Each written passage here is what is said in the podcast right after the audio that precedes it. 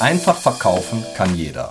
Aber ein systematischer Aufbau für eine Erfolgskarriere, die fokussiert deinen Umsatz, deinen Erfolg und letztendlich dein Unternehmen skalierbar macht, wird heutzutage immer wichtiger.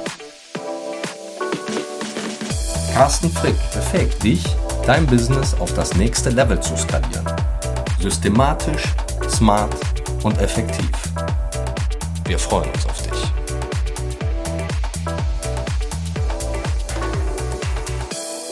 Herzlich willkommen zum Immocast für mehr Erfolg in der Immobilienbranche. Mein Name ist Carsten Frick, ich bin Immobilienmakler. Ja, und ich bin schon seit vielen Jahren am Markt tätig und betreibe in Essen und in Bochum und auf Norderney eine Filiale. Ja, und verkaufe seit vielen Jahren Immobilien. Und in der Zeit ist mir immer wieder aufgefallen, dass die richtige Strategie bei der Besichtigung noch zu einem größeren Erfolg führt. Und das ist heute mein Thema mit euch. Das heißt, ich möchte mit euch mal über Strategie sprechen, Strategien der Vorbereitung. Was muss man eigentlich alles machen, um gut als Makler aufgestellt zu sein?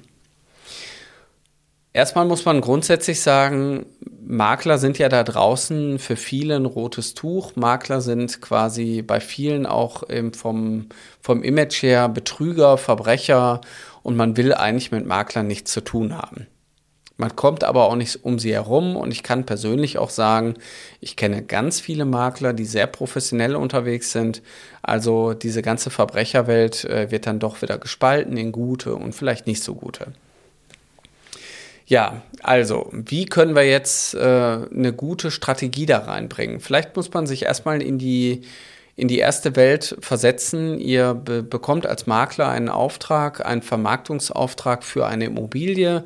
Ihr bereitet die Immobilie vor, ihr habt wirklich perfekte Fotos, das perfekte Exposé, die Vermarktung fängt an, ihr schreibt erstmal eure eigenen Kunden an und geht dann in die öffentliche Vermarktung.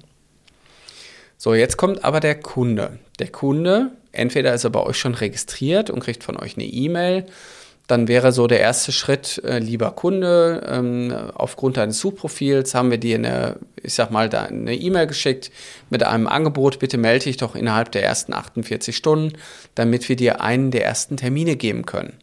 Das heißt, hier kann ich schon in dem ersten Schritt eine Verknappung reinbringen, indem ich dem Kunden also euren Suchkunden, der bei euch im System hinterlegt ist, schon dazu erziehe, dass er innerhalb von 48 Stunden auch auf eure E-Mail bitte antworten möchte, weil sonst dieses Angebot ins Internet geht. Das kann man relativ einfach auch gestalten. Also man kann in so E-Mails auch äh, so einen Countdown mit einbauen. Das kann man über eine externe Webseite relativ einfach als Code mit einbauen. Und dann hat man tatsächlich einen Countdown. Egal wann man die E-Mail aufmacht, zählt er einfach runter. Und wenn die Zeit abgelaufen ist, dann bleibt er auch bei Null stehen. Der Vorteil ist für euch, ihr könnt euch wiederum im Kalender einen kurzen Termin setzen und sagen, dann und dann bitte Immobilie online setzen oder jemand bei euch im Team kümmert sich um die Uhrzeit, drückt das Häkchen und setzt die Immobilie online. Das macht der Kunde auch zwei, dreimal mit euch ähm, und wenn er dann nicht antwortet, stellt er wahrscheinlich selber fest, die Immobilie ist jetzt im Netz oh, jetzt kriege ich gerade eine E-Mail von Immobilien Scout, äh, jetzt wird mir die gleiche Immobilie auch von Immobilien Scout angeboten. Das heißt, der Vorteil ist erstmal bei euch direkt registriert zu sein und bei euch auch ein Suchprofil zu haben. Ja, wenn aber dann der Kunde mit euch Kontakt aufnimmt, gerade jetzt bei Immobilien, die auch heiß begehrt sind, dann passiert es häufiger mal, dass wir 50, 100, 200, manchmal auch 300 E-Mails übers Wochenende bekommen, nur für eine Immobilie. Wie will man da jetzt noch den Überblick behalten?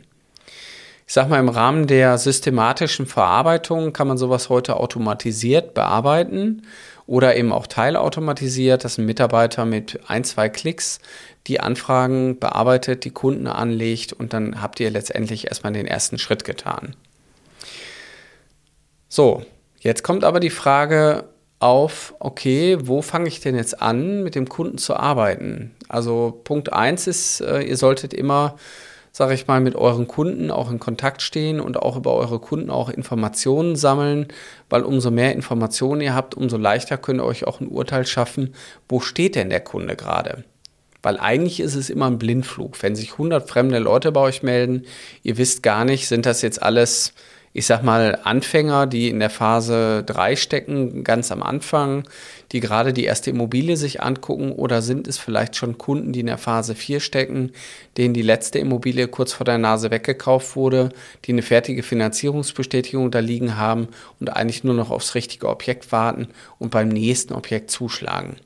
Das wäre natürlich viel, viel besser als der, der erstmal überlegen muss, ob das, was er sieht, überhaupt ihm gefällt und der noch gar keine wirkliche Meinung zu dem Thema Bestandsimmobilie hat. Das heißt, diese Informationen wären natürlich schon mal ganz gut und die sammelt man, indem man mit diesen Menschen auch redet. Wenn wir jetzt nicht unbedingt von über 50 Anfragen pro Objekt reden, ist es natürlich auch noch im Rahmen des Möglichen, dass man hier erstmal mit den Leuten Kontakt aufnimmt und ein Qualifizierungsgespräch führt ja, qualifizieren heißt zu fragen, wo stehen Sie jetzt, wie viele Immobilien haben Sie schon angeschaut, warum kamen die anderen Immobilien nicht in Frage, für wie viele Personen suchen Sie eine Immobilie, wie ist eigentlich Ihr Budget, was haben Sie sich vorgestellt. Dieses Gespräch hat natürlich einen großen Wert auch auf eure persönliche Einschätzung, weil ihr könnt jetzt den Kunden einschätzen, ihr kennt die Immobilie, ihr wisst natürlich, ob die Immobilie dann auch passen würde oder nicht und könnt jetzt einschätzen, biete ich dem Kunden direkt einen Besichtigungstermin an oder schiebe ich den erstmal nochmal ein Stück nach hinten auf eine Warteliste, weil der erstmal von der Priorität auf Priorität 2 kommt. Das heißt, hier fängt schon so das erste Jonglieren an, also die richtigen direkt äh, in den ersten Besichtigungsslot zu packen und auch die richtige Strategie zu haben. Ihr könnt aber auch hier schon im Rahmen der Qualifizierungsgespräche natürlich ein bisschen geistige Brandstiftung schaffen und sagen, Mensch, seien Sie mir nicht böse, aber wir haben momentan im ersten Termin nur zehn Termine und davon ist jetzt erstmal keiner mehr frei. Oder Sie haben gerade den letzten Termin oder den vorletzten Termin bekommen, damit man schon mal weiß, wo ist man denn dran. Viele wollen auch als den allerersten Termin haben, ja, ich will als erster dahin. Da sage ich, Mensch, das macht gar keinen Unterschied, ob Sie der erste oder der letzte sind, weil an dem Tag der Besichtigung werde ich so oder so alle Termine wahrnehmen und jeder hat auch die gleiche Chance.